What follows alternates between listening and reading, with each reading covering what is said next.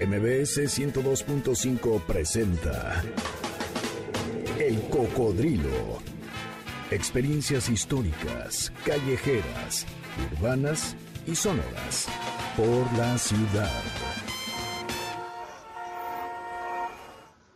¿Qué tal? ¿Cómo están? Bienvenidos, muy buenas tardes. Gracias por estarnos acompañando en este sábado 22 de agosto.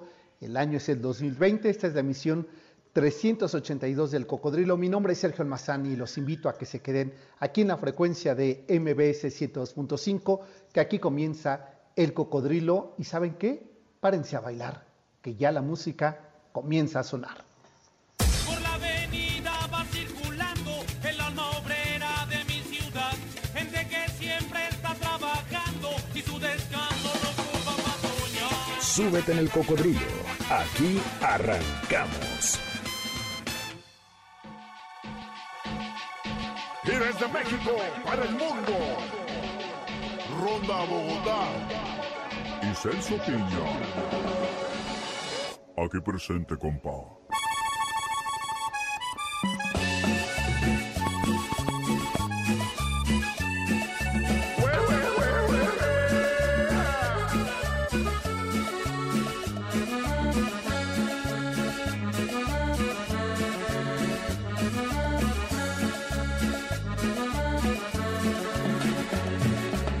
Estrella tan brillante del cielo se ha desprendido. Estrella tan brillante del cielo se ha desprendido. Efectivamente, la voz, el acordeón y la memoria musical de ese hombre que supo ponerle ritmo a nuestra cultura, a nuestros géneros musicales y allá desde el norte. Es Celso Piña esta noche en el Cocodrilo.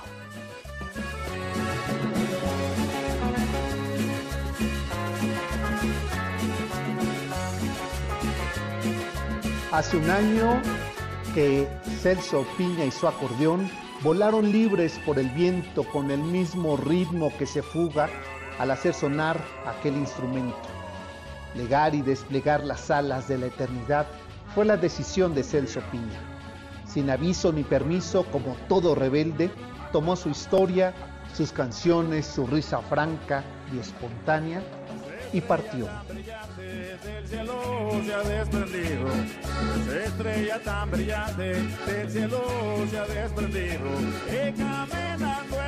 Era el 21 de agosto del 2019 cuando el rebelde del acordeón moría de un infarto al corazón en el hospital de su natal Monterrey.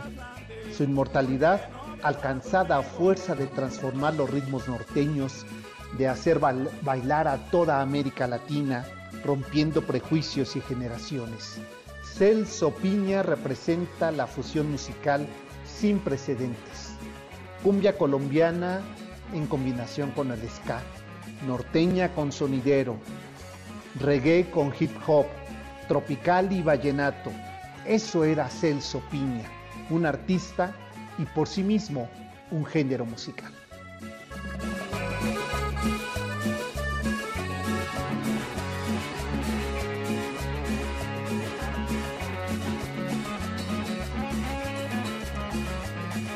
En esa aridez del Cerro de la Campana en el norte de Monterrey, Celso Piña Arbizo hizo suyo una realidad de los sonidos que llegaban al norte del país, la música caribeña colombiana en esa tierra árida que sonaba a corridos y taconazo. Celso le llenó de sabor a esa zona, viento fresco y cumbia, mucho ritmo nuevo donde el inusual acordeón fue el regalo que marcó el sonido de Celso Piña. Y con 15 años de edad, su padre Isaac le regaló un acordeón de dos hileras y tres meses de necear y domarlo, logró que ese acordeón soltara ritmos y sonidos nuevos para el joven rebelde.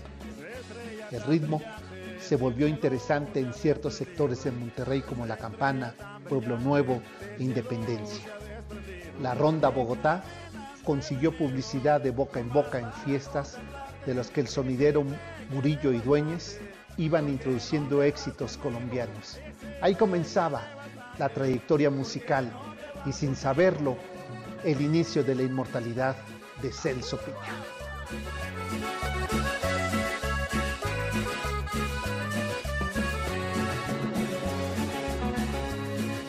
Por supuesto que después de varios años de ser Celso y sus hermanos los invitados a tocar en las fiestas del Cerro de la Campaña, la banda que encabezaba Celso llamada La Ronda Bogotá, logró sus primeros éxitos en la radio y fuera de esas fiestas del Cerro. Tras el movimiento musical norteño llamado Avanzada Regia, Celso Piña sabe que debe dar un paso adelante. Ya no bastaba el vallenato o los ritmos colombianos y tropicales. Es así como surge el material de aquel disco llamado Barrio Bravo, un definitivo, contundente y extraordinario material musical que marca una nueva generación sonora de decir, de contar, de cantar y de hacer sonar al norte del país.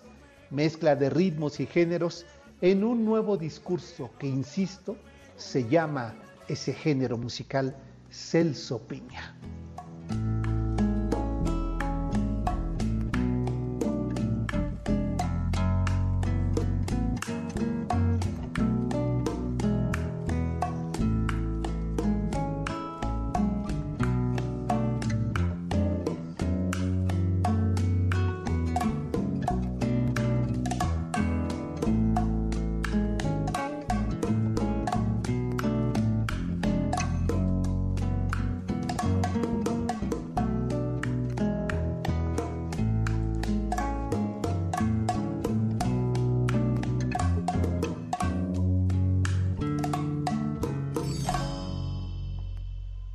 Placer. Puedes tomarte el tiempo necesario, que por mi parte yo estaré esperando el día en que te decidas a volver y ser feliz como antes fuimos. Sé muy bien aunque no sea contigo, fue un tema que apareció en el disco Barrio Bravo. Y en el booklet de aquel disco, Carlos Monsiváis escribió a Celso Piña de la siguiente manera. Es el conductor de tribus. Si viviese en tiempos medievales, sería considerado acordeonista del Hamelin. Y efectivamente, a partir de aquel 2001, Celso Piña era ya referente, invitado, convocado a los escenarios de todos los eh, géneros con su singular sonido del acordeón. Sabía hacerse notar y acompañar lo mismo el rock urbano, a los sonideros, las canciones rancheras, las cumbias, el pop, y en cada uno de sus acompañamientos había algo más, había una presencia indiscutible, una voz propia, una manera de hacer propio el acordeón que reclamaba su identidad y sus propias alas para extenderse.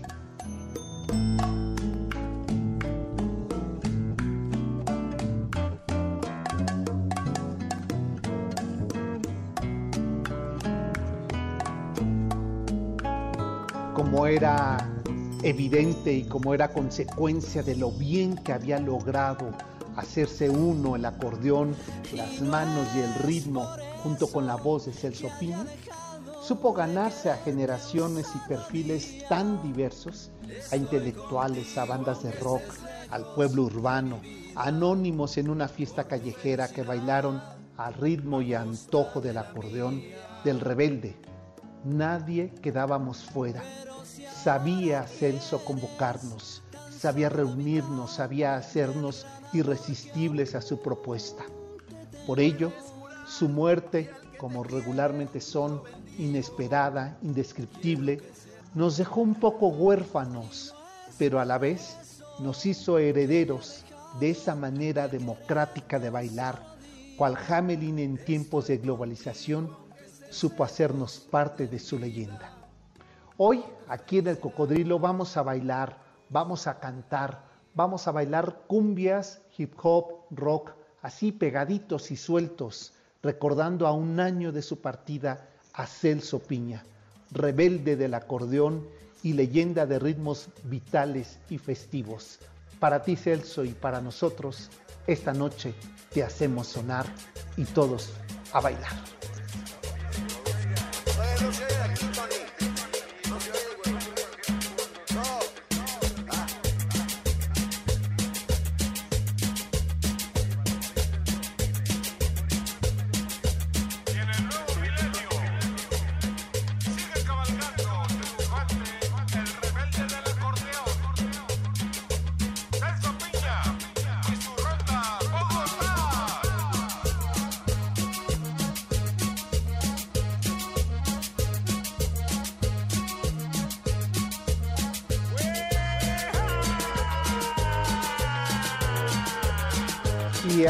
Con este ritmo, con esta cumbia, con este sonido tan propio de Celso Piña, los estamos recibiendo en esta que es la misión 382 del Cocodrilo. Yo soy Sergio Almazán y los invito a que nos acompañen a este viaje que nos llevarán por las líquidas trazas de una urbe que creció sobre los cimientos lacustres que es el Valle de México.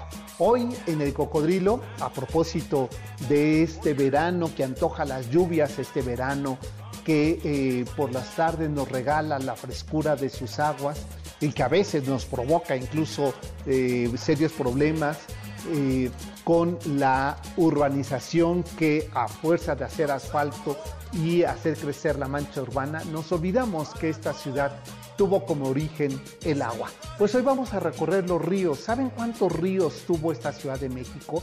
Y seguramente si hay ahí eh, niños, jovencitos o algunos eh, adultos que ya no recuerdan que estas calles, eh, estas grandes avenidas y vías que hoy llevan nombres que parecerían títulos de poema, como río de los remedios. Imagínense nada más un río de remedios, o un río consulado, o un río churubusco, o un río de la Magdalena, un río Becerra, un río de la Piedad.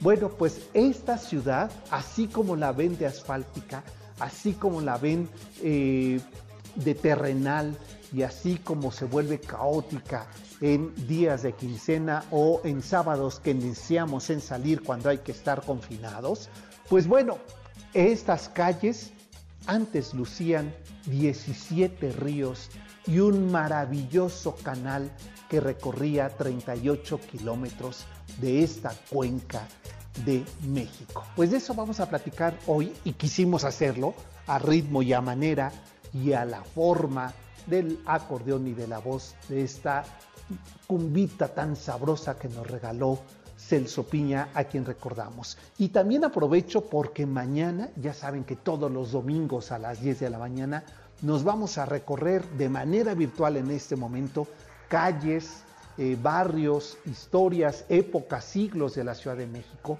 Y mañana, ¿saben qué? Vamos a recorrer la historia de cuatro, no le bastó una o dos, cuatro mujeres, las cuatro mujeres de Porfirio Díaz. Su historia, su eh, relación sentimental, profesional, amorosa, familiar que tuvo Porfirio Díaz con cuatro de varias mujeres, pero cuatro de ellas tan importantes que pasaron a la historia. Vamos a recorrer la historia, las calles, la vida, los barrios de estas mujeres, comenzando con Juana Cata, una de las más grandes mujeres del istmo de Tehuantepec, que le dio un lugar y una presencia internacional a Oaxaca. Pues vamos a irnos hasta Oaxaca del siglo XIX, antes de que llegara el, eh, el ferrocarril interoceánico. Imagínense nada más de qué época vamos a hablar. Bueno, ¿y saben qué es lo mejor? Pues que es gratuita esta conferencia. ¿Quieren inscribirse? ¿Quieren asistir a ella? Pues mándenme un correo a sergio arroba sergioalmazán.com y con todo gusto los invito a que se unan mañana a 10 de la mañana a este recorrido virtual antes de que comencemos nuestro tercer ciclo que serán los barrios del siglo XX.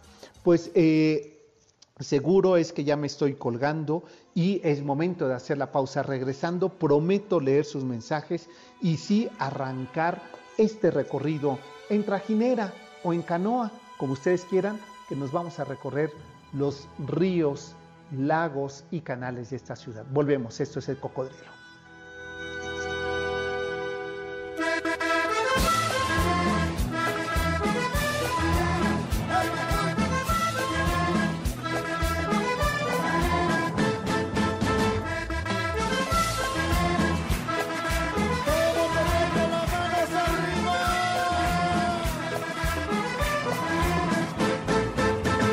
Cien años de Macondo suenan, suenan en el aire.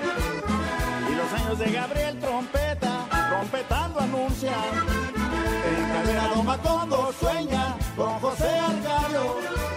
Y aunque la vida pasa siendo remolino de recuerdos, las tristezas de Aureliano son cuadros, las bellezas de Remedios Florido. El cocodrilo regresa después de esta pausa. Ya estamos de regreso. Sigamos recorriendo la ciudad en el cocodrilo.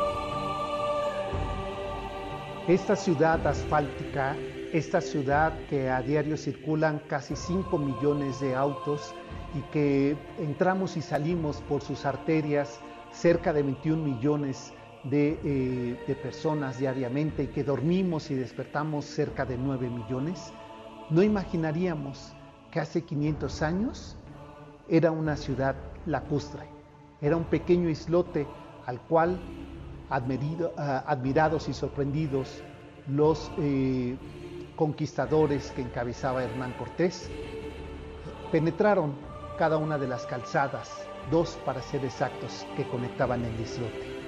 Una ciudad entre aguas.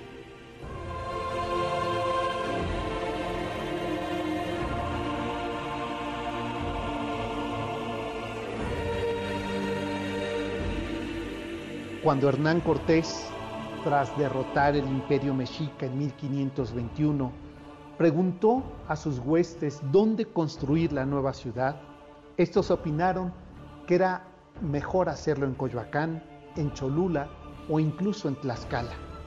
Nadie apostó por edificar la nueva ciudad en aquella ciudad destruida de Tenochtitlan.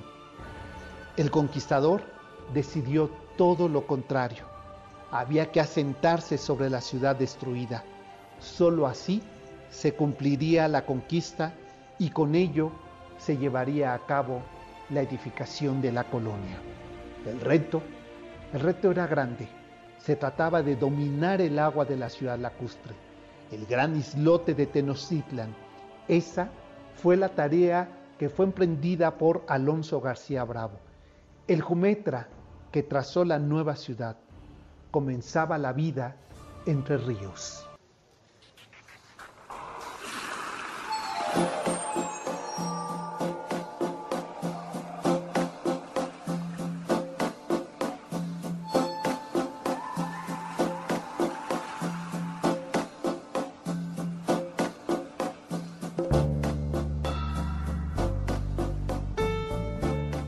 Hace casi cinco siglos que el antiguo islote mexica de Tenochtitlan era testigo de una profunda y radical transformación.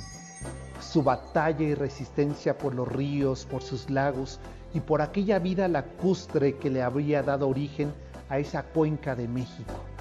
Los conquistadores y su jumetra Alonso García Bravo comenzaron en 1521 la transformación, el dominio, la lucha y la desaparición dominando y desviando las aguas de los ríos que habían dado en otro momento vida y fisonomía a la antigua ciudad de los mexicas desde aquel 1325 hasta su caída en 1521.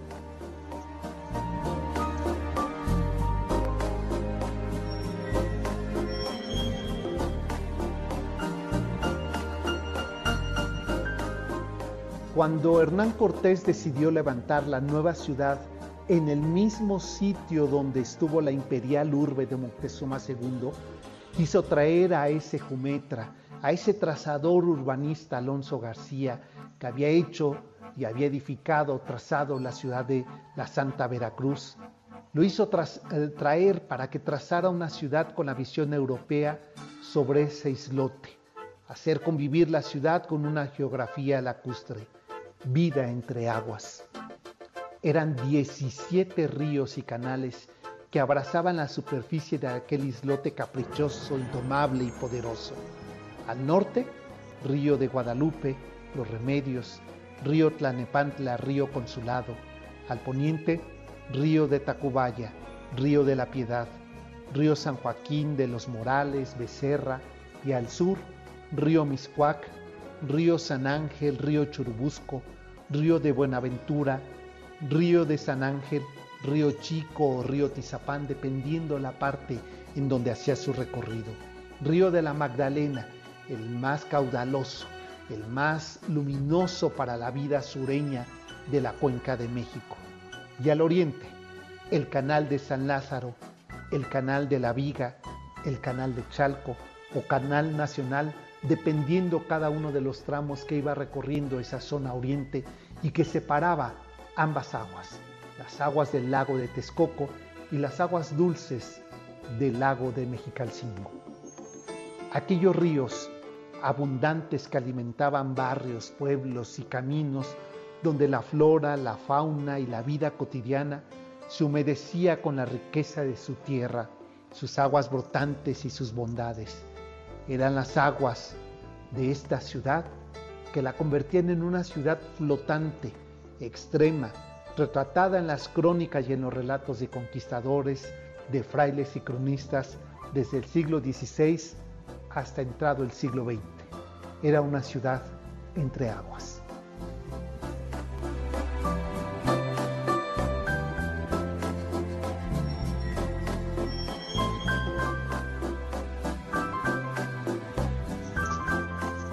Y de aquellos eh, ríos, de aquellos canales, de aquellas acequias, incluso de aquellos acueductos que se mandaron edificar, construir para poder dominar las aguas a partir del siglo XVI, solo nos queda lamentablemente o algunos pequeños charcos de aguas hediondas, de aguas sucias, contaminadas o entubadas. Y encima de eso pasan miles, millones de autos a gran velocidad, ya fuera por Viaducto Piedad, que fue un río, ya fuera por Río Churubusco, que hoy es una gran avenida, una vía rápida, o por aquellas eh, vías eh, que entran a barrios eh, hacia el sur poniente de la ciudad, como San Pedro de los Pinos, que queda resguardada por el río, por el viaducto Piedad, por río Becerra y por supuesto río Miscuac. Apenas unos nombres hoy nos evocan que ahí donde hoy es asfalto, donde se extiende la mancha urbana, donde habitamos y donde caminamos, donde corremos los autos, donde bicicletas y transeúntes pasan, apenas hace cinco siglos era una ciudad transparente, era una ciudad que corría a través de sus aguas.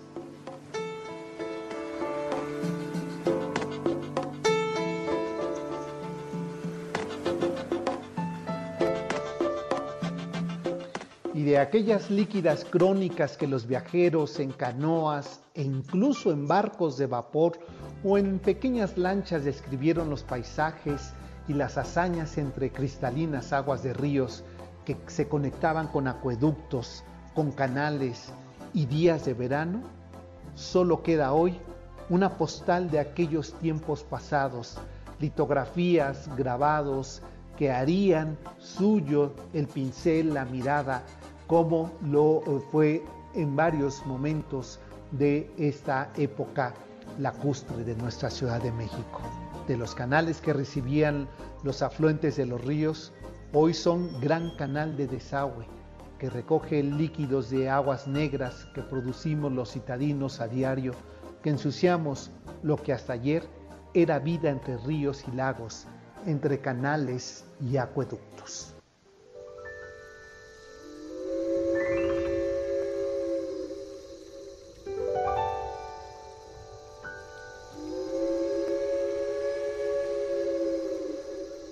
barcos de vapor que circularon por el canal de la Viga y que hicieron de tardes de verano grandes recorridos, paseos eh, de la élite pero también de la sociedad que iba a vender sus productos desde Chalco hasta lo que hoy es el actual mercado de Jamaica.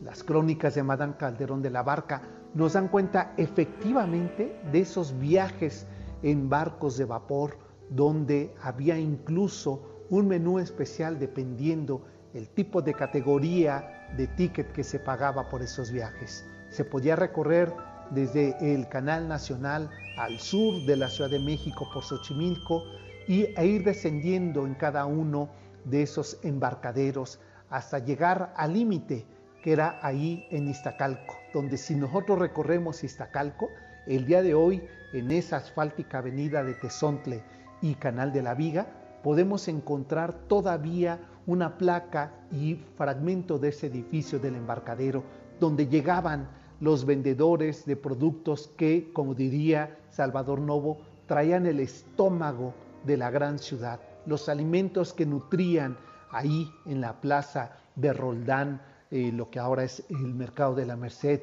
y los más eh, abusados, los que tenían mayores recursos, ingresaban a vender sus productos al mercado del baratillo en la Plaza Mayor. Y eso lo hacían cruzando en sus trajineras, en sus canoas, todo el lago de Chalco, el lago de Xochimilco y por el canal de la Viga para surtir a esta ciudad de los alimentos y los víveres que a diario daban la vitalidad a esta ciudad que ya para el siglo XVI era una ciudad novohispana.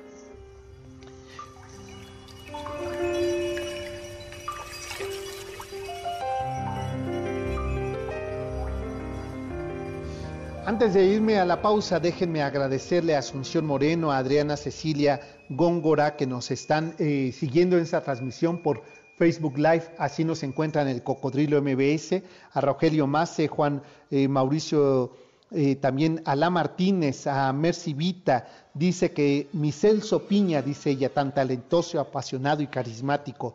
María Soledad, ya estás lista para mañana y para el martes y para toda la semana, ¿verdad? Que vamos a recorrer en nuestro cocodrilo mañana. Videoconferencia a las mujeres de Porfirio Díaz, videoconferencia gratuita. ¿Quieren inscribirse, quieren asistir 10 de la mañana? Pues mándenme un correo a sergio arroba sergioalmazán.com y les mandamos el eh, código de acceso a esta videoconferencia a través de la aplicación de Zoom.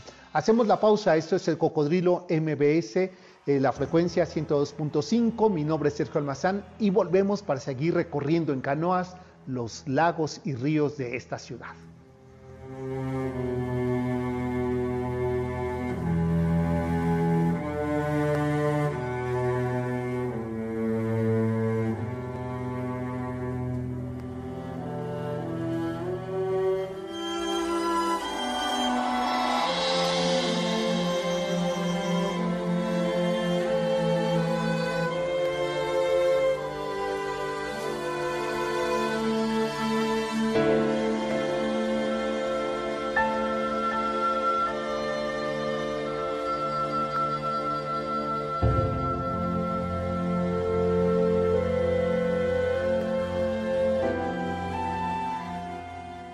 El cocodrilo regresa después de esta pausa.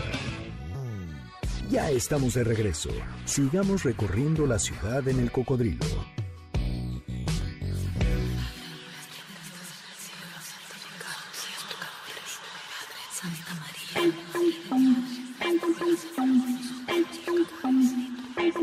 Son las 3 de la mañana. Dicen que pena un santero.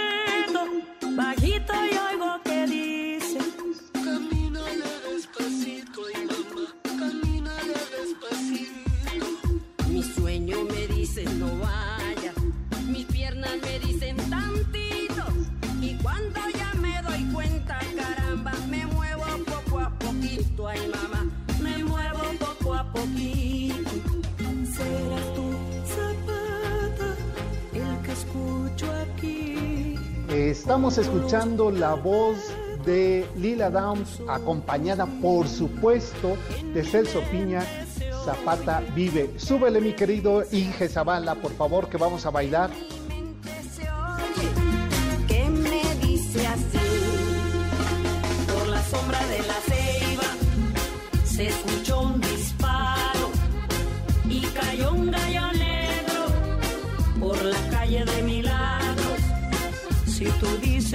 Me quieres con el todo al todo.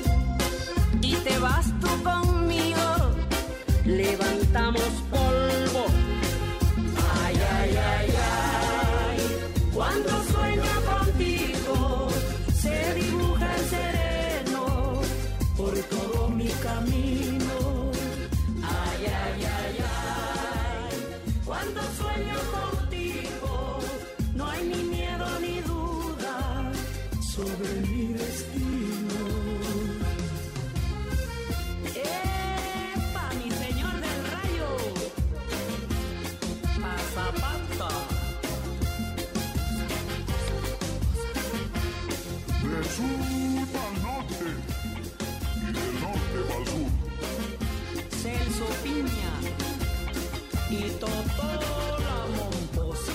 Pues ahí está, si ustedes no me lo creían, ahí está dicho por la propia Lila Down, Celso Piña, su acordeón, su ritmo, ahí poniéndole sonido a nuestros héroes, a nuestros caudillos y al ritmo, por supuesto, de Lila Downs.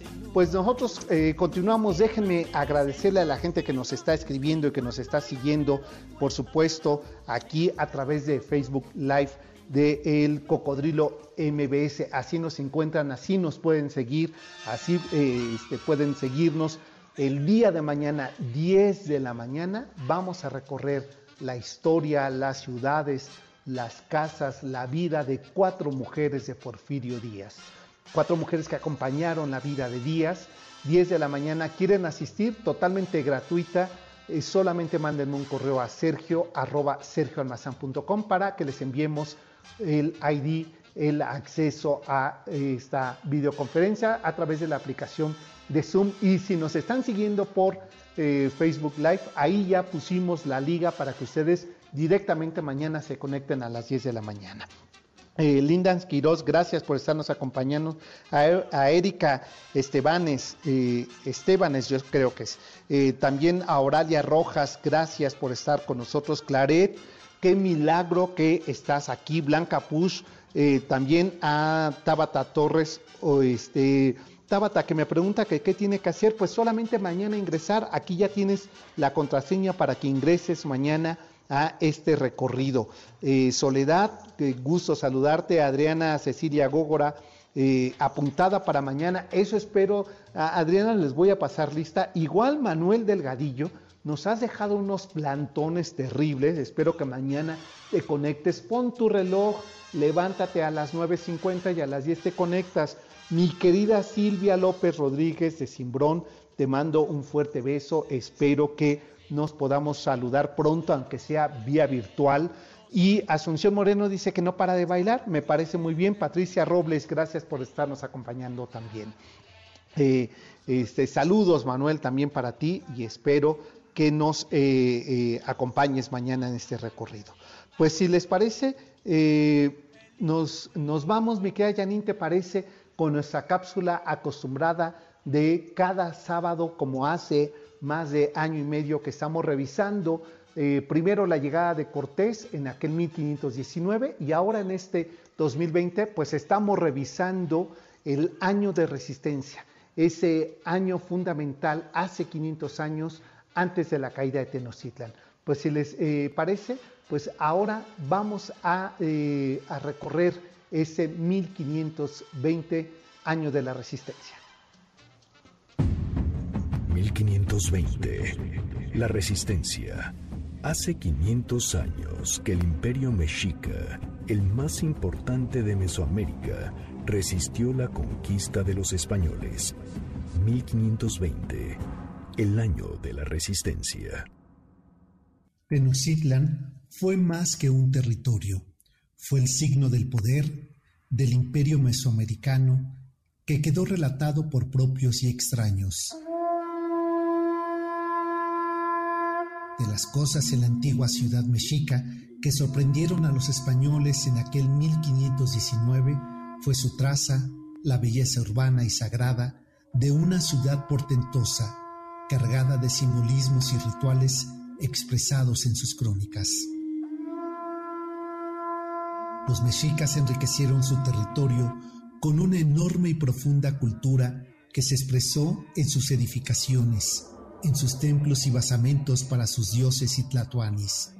Considerados como herederos de la cultura tolteca teotihuacana, los mexicas consideraron que Quetzalcoatl les había dotado de una cosmovisión, de una escritura, de un pensamiento del arte, la música y los conocimientos de sus astros, es decir, Quetzalcoatl los había dotado de su cultura.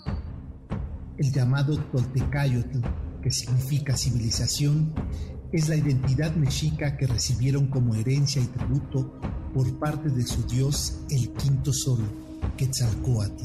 Alimentaron su cultura, su devoción, tradiciones y arte por espacio de 50 años que tardaron en edificar la gran ciudad del imperio mesoamericano y que se manifestó en su ciudad sagrada, en sus 78 templos y en las edificaciones de los recintos religiosos para sus dioses. Las crónicas y cantares que se escribieron sobre aquella visión de los antiguos mexicanos expresan ritos, santuarios, ceremonias y alabanzas a los dioses y a su ciudad. Orgullosa de sí misma, se levanta la ciudad de México Tenochtitlan. Aquí nadie teme la muerte en la guerra. Esta es nuestra gloria. Este es tu mandato, dador de vida Quetzalcoatl. Así se expresan los cantos que los antiguos mexicanos escribieron sobre su civilización. Orgullosos los mexicas mostraron a los conquistadores su ciudad, la gran Tenochtitlan, que imperiosa y monumental gozaban de su poder y orden, de su traza y vida sagrada, social y cultural. Esa ciudad que narran sus crónicas e irrumpe ante los ojos de los españoles que sorprendidos quisieron dominar.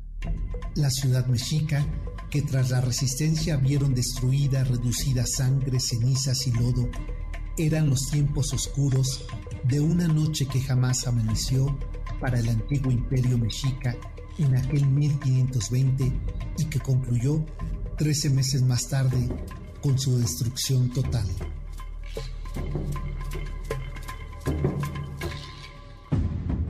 ...1520... La Resistencia...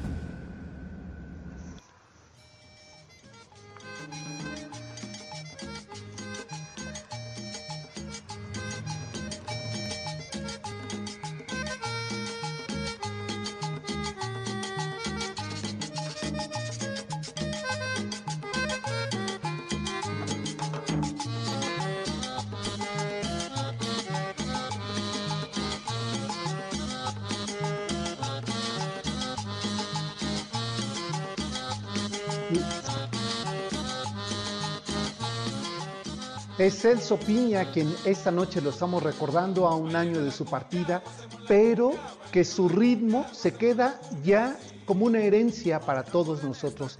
Así es que pónganse a bailar, vamos a la pausa y volvemos. Esto es el Cocodrilo MBS 102.5, la frecuencia. Yo soy Sergio Almazán.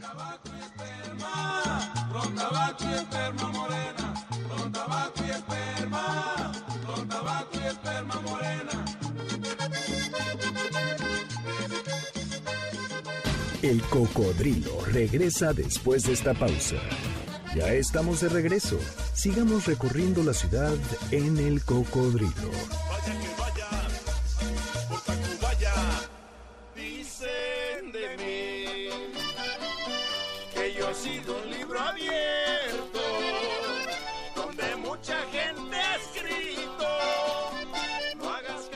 Inge Zavala, por favor, súbele, es de mis temas favoritos. Libro abierto. Está aquí Celso Piña. A cantar y a bailar, por favor.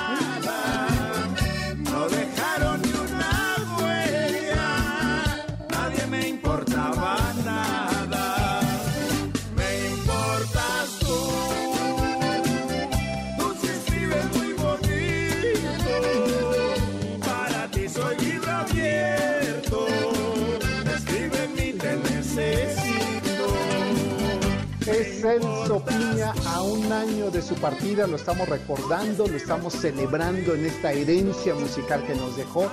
Y aquí con este tema de libro abierto, y mira qué pertinente es eh, el tema que has elegido Inge Zavala, porque justo lo que vamos a hacer ahora es a contar unas crónicas, unas crónicas de 1555 escritas eh, por el virrey Luis de Velasco, que informaba sobre una situación que ya empezaba a vivir la ciudad novohispana a propósito del agua. Así es que hagamos un viaje a través de una eh, trajinera, una canoa de cocodrilo, para irnos hasta el siglo XVI y contar la historia que ocurrió aquel septiembre de 1555 en aquella ciudad lacustre, en aquella ciudad que se empeñaban en eh, modificarla para convertirla en una ciudad habitable al estilo europeo, los españoles que habían ganado las eh, batallas y la conquista de la antigua ciudad de Tenochtitlan. Así es que, ¿qué dice aquellas eh, correspondencias del virrey Luis de Velasco al rey de España Carlos I? Aquí su historia.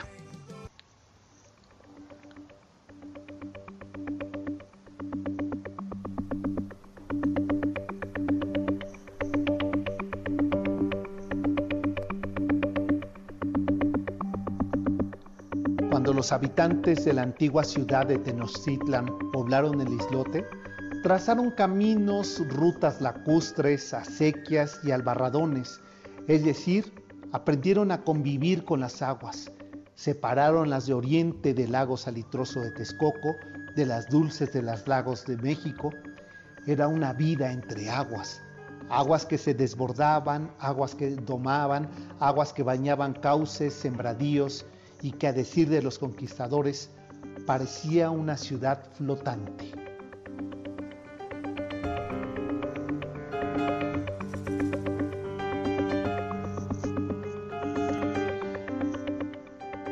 1555, una grave inundación alertó a los nuevos habitantes. Los españoles avecindados entre las ruinas de la imperial ciudad mexica sabían de lo importante y necesario que era conocer, que era dominar y convivir con la naturaleza del islote, donde las aguas iban cediendo paso a la traza urbana del Jumetra García Bravo.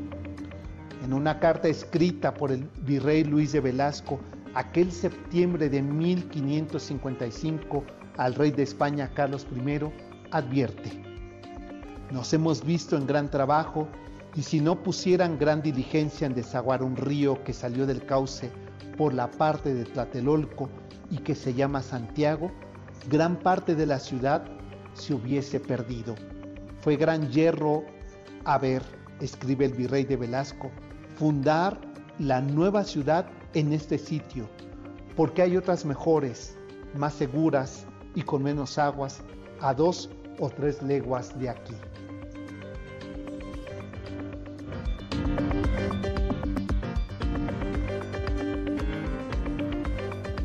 En aquel informe del virrey Luis de Velasco, detalla sobre las crecientes aguas y el desbordamiento al poniente de la nueva ciudad, ocasionado por los ríos de Atacubaya y Coyoacán, y cuyos cauces provocaron grandes inundaciones, haciendo difícil su control y su dominio.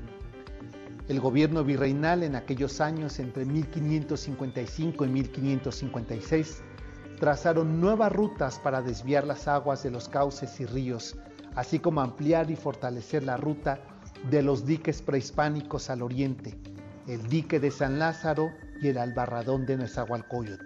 Fueron determinantes para trazar una nueva vida lacustre de la Nueva España.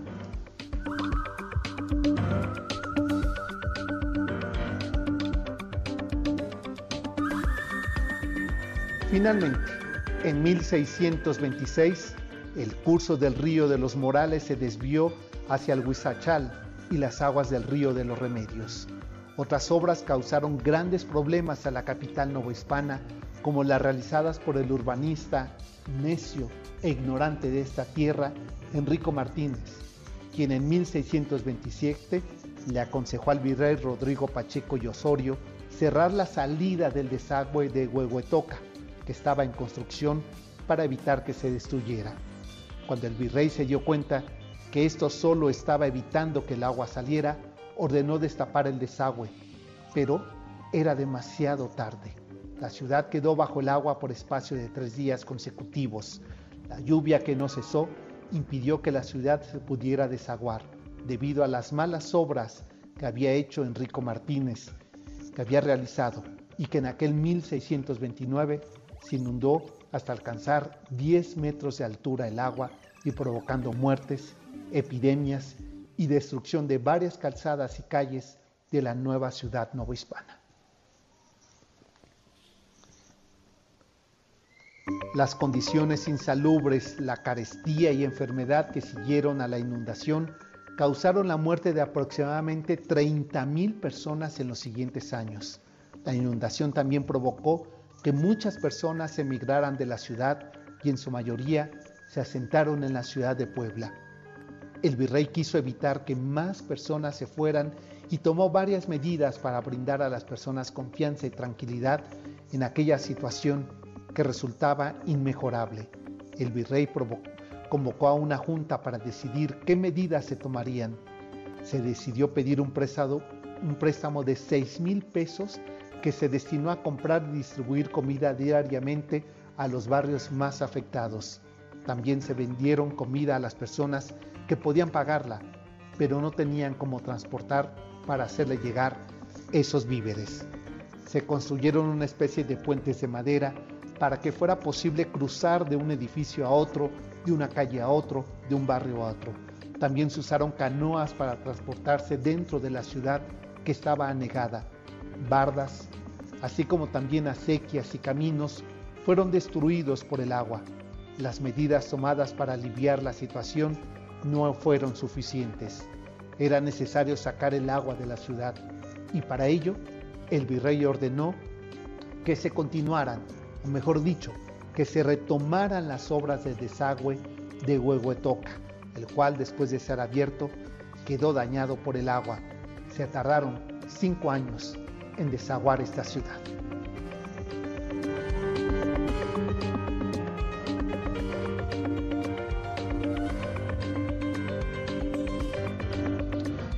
Para finales ya del siglo XIX y las primeras décadas del siglo XX, las antiguas aguas cristalinas de los lagos y ríos de la cuenca de México ya se habían convertido en focos insalubres e inseguros. El canal de la Viga, de ser paseo de virreyes en el siglo XVIII, su habitual ruta de veraneo para 1930, era ya un foco de infección y constantemente de problemas de salud pública y de inseguridad. El río Churubusco, que le dio vida de huertos, sembradíos y paseo de trajineras al sur de la urbe, ya lucía inseguro, desecado y maloliente.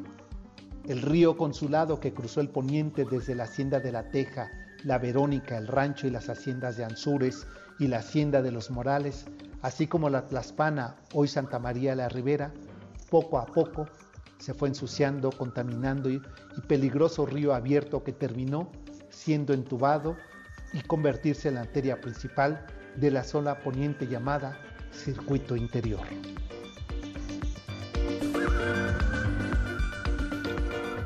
En 1950 quedó totalmente entubado el río Piedad, inaugurándose así el viaducto Miguel Alemán, después de haber sido entubado este río en toda su extensión y para 1960 los ríos de Atacubaya y Becerra también se convirtieron en grandes vías de 16 kilómetros construidos en la zona poniente que se conectarían hasta el río de la Magdalena y de los Remedios. Acababa así, en la segunda mitad del siglo XX, la vida entre aguas de esta ciudad.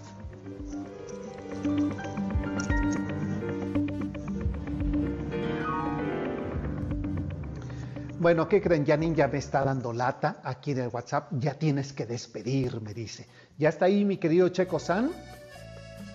Aquí andamos ya todo, aquí cuidando el changarro por ti. Me parece muy bien. Ahora sí, dentro de ocho días no te vas a escapar, mi querido Checo San. Ahí estaré en cabina. Ah, sí. Espero que tú llegues bien cubiertito para que no me vayas a contaminar. Pues este, tengo ahí, sí, sí, yo bañado no, pero cubierto sí. Ah, bueno, ya con eso es suficiente. Checo. ¿De qué vamos a hablar el día de hoy? El día de hoy voy a hablar de Roy Orbison, fíjate. Ah, bueno, bueno, mira, me parece bien. Esa tarde que está fresca y así pesada, eh, antoja. Es, es un, es, aparte es el caruso del rock and roll, entonces, Exacto, o sea, sí, ¿qué sí, más, sí. le- qué más le podemos pedir a la vida? Y lo voy a hacer con Pues Miyagi, que es de charros contra gangsters, no sé si tengas. Ah, no, no, no, no, bueno. O sea, lo que haces por el rating. Pues Pero no, lo que pasa es que bien. no tenía que hacer y, y me dijo, es que no sé qué hacer y andaba ahí como, como perro sin dueño y le dije, vente conmigo, Fíjate, lo vi, lo vi, lo vi que andaba perdido aquí por la Condesa. Sí. Hiciste muy bien en convocarlo entonces. Sí, sí, sí. Pues saludos también a mi querido Miyagi. Saludos, te pues, mando un abrazo fuerte. Igualmente para ti, mi querido Miyagi. Pues eh, ahí a aumentar el rating entonces. Eso, muy bien. Te mando un. Checo-san, pues, Nos vemos la semana que entra. micrófonos. Hasta entonces. Órale, pues, chao. Y esto compa dice sí, ya se acabó, ya se acabó, ya se acabó, se acabó, se acabó, ya se acabó.